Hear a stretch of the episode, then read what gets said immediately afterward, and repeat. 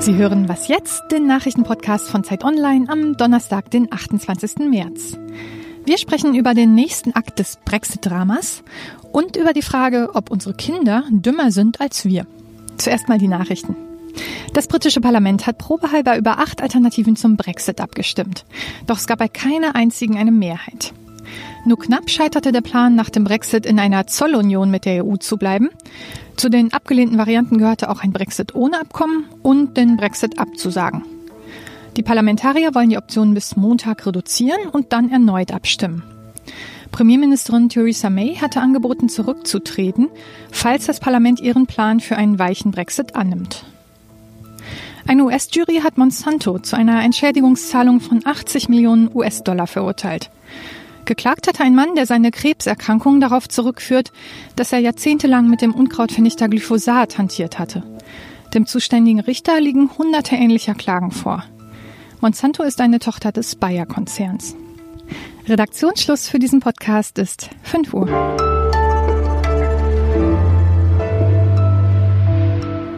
Hallo und herzlich willkommen zu dieser Sondersendung von Was jetzt? Ich bin Christina Felschen. Gestern ist nochmal Bewegung in die Brexit-Debatte gekommen.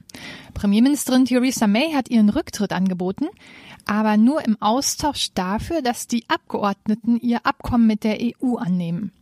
Hier am Telefon ist jetzt Bettina Schulz, die für die Zeit und Zeit Online aus London berichtet und schon ziemlich oft hier im Podcast zu hören war.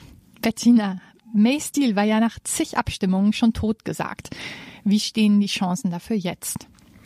Ja, also es hat jetzt große Verschiebungen gegeben. Jetzt hatte man gedacht, dass also von den Hardlinern äh, mehr Abgeordnete überschwenken zu ihrem Deal. Das ist auch zum Teil passiert. Dann kam aber eine schlechte Nachricht für Theresa May, weil äh, die zehn Abgeordneten der nordirischen Partei DUP schriftlich bekräftigt haben, dass sie sich nicht nur bei der Abstimmung von Theresa Mays Deal enthalten werden, sogar dagegen stimmen werden. Und das ist für sie sehr schlecht. Jetzt sieht es im Moment sehr, sehr wackelig aus, ob sie eine Mehrheit bekommen wird. Ja, wie die Nordiren dazu stehen, das ist ja schon lange bekannt. Was hat sich Theresa May überhaupt bei diesem Angebot gedacht? Letztlich hat sie damit ja nur nochmal demonstriert, wie wahnsinnig unbeliebt sie in ihrer eigenen Partei ist, dass so viele Tories ihren Deal akzeptieren würden, nur um sie loszuwerden. Hätte sie sich nicht denken können, dass sie mit den Nordiren keine Mehrheit bekommt? Ja, es ist richtig. Ich meine, sie war als ähm, Premierministerin sehr umstritten. Sie ist eine Premierministerin, die äh, die Parteiinteressen absolut über erstmal das nationale Interesse stellt. Sie ist immer mehr dazu übergegangen, dass sie versucht hat, durch Druck, durch Manöver, durch Winkelzüge, ähm, fast schon durch Erpressung, die Abgeordneten in eine Ecke zu drängen, so dass sie letztendlich nicht anders können, als für ihren Deal zu stimmen oder eben vor diesem Desaster des No-Deal zu stehen. Und das hat man ihr übel genommen. Ja, ähm, wo jetzt schon eigentlich klar ist, dass dieses Quid pro Quo, dieses Theresa May tritt zurück, ihr Deal kommt, aber dass das keine Chance hat, ähm, lässt sie trotzdem darüber abstimmen. Und ähm, was ist, wenn das Ganze dann durchfällt? Bleibt sie dann noch im Amt? Ja, also ähm, das ist jetzt die Frage. Sie muss eigentlich den Deal jetzt nochmal zur Abstimmung bringen. Sie hat es versprochen. Sie hat ja deshalb sogar jetzt ihren Posten auf, äh, praktisch langfristig aufgegeben. Also es wird jetzt erwartet, dass Anfang nächster Woche wieder eine Abstimmung sein wird, die sehr knapp ausgeht. Vielleicht fällt es auch durch. Ja, und dann war da ja noch der Versuch des Parlaments, den Brexit zu retten. Es hat die Debatte ja an sich gerissen und über acht Brexit-Alternativen abgestimmt. Und dann stimmten sie doch tatsächlich gegen jeden einzelnen einzeln ihre eigenen Vorschläge. Warum sind die Parlamentarier nicht kompromissbereiter?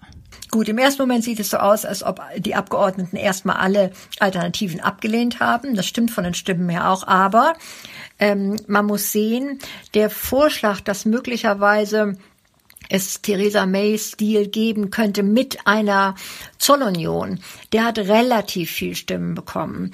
Auch der Vorschlag, dass egal was ähm, vereinbart wird vom Parlament, dass das hinterher nochmal über eine Volksabstimmung abgesegnet wird, hat auch relativ viel Stimmen bekommen. Montag gibt es eine Feinauswahl mhm. und dann müssen wir sehen, ob das Parlament sich wirklich äh, zu einer alternativen Lösung durchringen mhm. kann und dann May unter Druck setzen kann, ihre Politik zu ändern. Sie bleibt jetzt erstmal im Amt. es kommt jetzt so schnell niemand anderes. Jetzt wird, will erstmal jeder sehen, dass sie praktisch diese katastrophale Situation hier auf ihre Schulter nimmt. Ähm, und dann müssen wir warten. Es wird dann höchstwahrscheinlich relativ bald im Sommer äh, eine Neuwahl geben des Parteivorsitzenden. Und dann bleibt sie bis Juni im Zweifelsfalle und dann kommt jemand Neues. Es kann natürlich auch alles schneller gehen. Ja. Bettina, das ist, das Ganze klingt so verrückt. Was macht das mit den Briten überhaupt? Ist die Stimmung bei euch immer noch keep calm and carry on? Ja, nee, eigentlich nicht mehr so. Also, wenn man hier auf der Straße die Leute anspricht, die sind alle sauer. Jeder ist absolut sauer. Einmal über das Kaspertheater. Ähm, es gibt viele Leute, die sind tief verunsichert, weil sie sehen, wir haben hier ein politisches System, wir haben Politiker, äh, die eine so wichtige Frage überhaupt nicht in den Griff kriegen. Von außen macht man darüber darüber lachen. Ähm, aber viele Menschen hier sind tief verunsichert. Vor allen Dingen viele Leute, die die Einzelheiten und Winkelzüge da im Parlament und in der Politik nicht verstehen. Die stehen sehr ohnmächtig mit Angst davor. Das ist schlimm, was hier die Politik im Moment dem Land antut. Mhm, ja. Bettina, vielen Dank und ich denke, wir hören dich bald sicher wieder hier im Podcast. Sehr gern. Ja, bis dann. Tschüss. Dankeschön. Tschüss. Das war Bettina Schulz, unsere Korrespondentin in London. Und hier geht's weiter mit meinem Kollegen Hannes Schrader.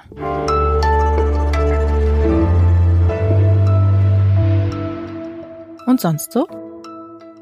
Sind Sie auch so gestresst wie ich von dem ganzen Brexit hin und her oder einfach nur von dem, was sonst so in Ihrem Leben passiert? Das dachte ich mir. Deshalb wollte ich Ihnen ein bisschen Ruhe gönnen. Hier kommen 20 Sekunden Meeresrauschen von der Nordsee. Genießen Sie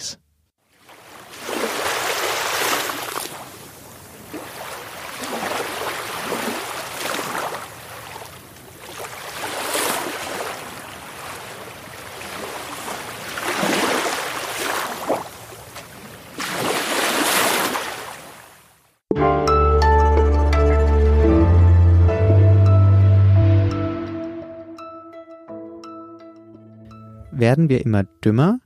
Das fragt die gedruckte Ausgabe der Zeit diese Woche auf dem Titel. Denn seit einigen Jahren sinkt der Intelligenzquotient in vielen Industrienationen, nachdem er vorher jahrzehntelang gestiegen war. Darüber spreche ich jetzt mit Tanja Stelzer. Sie ist am Telefon und Ressortleiterin des Dossiers der Zeit und sie hat mit zwei anderen Autorinnen zu dem Thema recherchiert. Frau Stelzer, wie ist es denn jetzt? Werden wir immer dümmer? Ganz so kann man das vielleicht nicht formulieren. Es ist ein sehr, sehr langfristiger Prozess. Ähm, und unser Intelligenzquotient äh, sinkt, nachdem er jahrzehntelang ähm, gestiegen war, haben Wissenschaftler äh, beobachtet, dass er nun ähm, sinkt, so IQ-Punkt für, für IQ-Punkt in sehr vielen ähm, westlichen Industrieländern. Ob das unbedingt heißt, dass wir dümmer werden, ähm, ist natürlich äh, eine große Frage, denn der Intelligenzquotient ist ja nur ein Messinstrument und äh, das ist jetzt ein bisschen Interpretationssache, äh, äh, was man da genau sagt. Heißt das, dass wir dümmer werden? Es das heißt erstmal einfach, dass der IQ sinkt. Das heißt, wir, dass wir bestimmte Aufgaben schlechter ähm, lösen können. Und woran liegt das? Also dazu gibt es ähm, verschiedenste äh, Thesen von äh, Wissenschaftlern, die diskutiert werden. Einmal gibt es natürlich die genetische äh, Komponente. Also dahinter steckt die Frage, ob möglicherweise ähm, Leute, die äh, weniger intelligent sind, mehr Kinder bekommen. Das ist eine These, die äh, politisch auch äh, stark instrumentalisiert äh, wurde und äh, wird.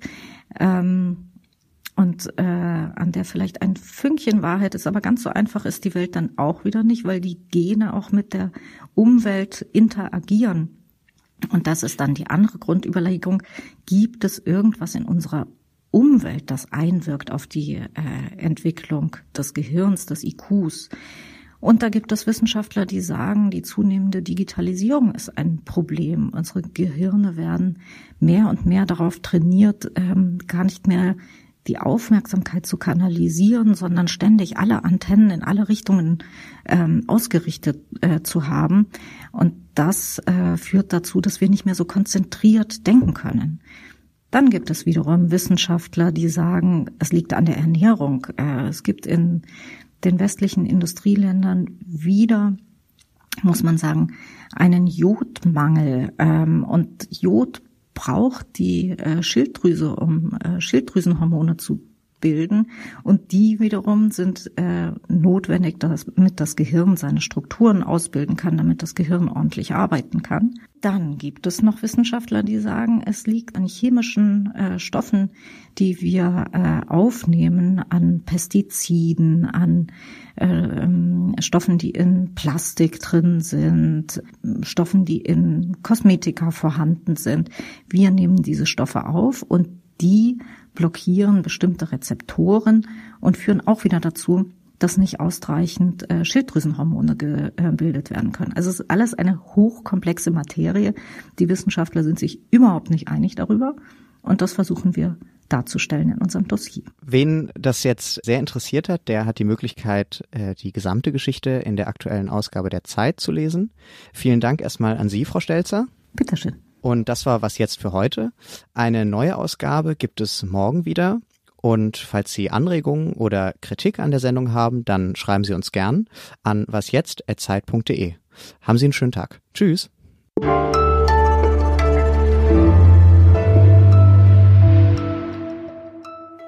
Alles klar, jetzt drücke ich auf Stopp.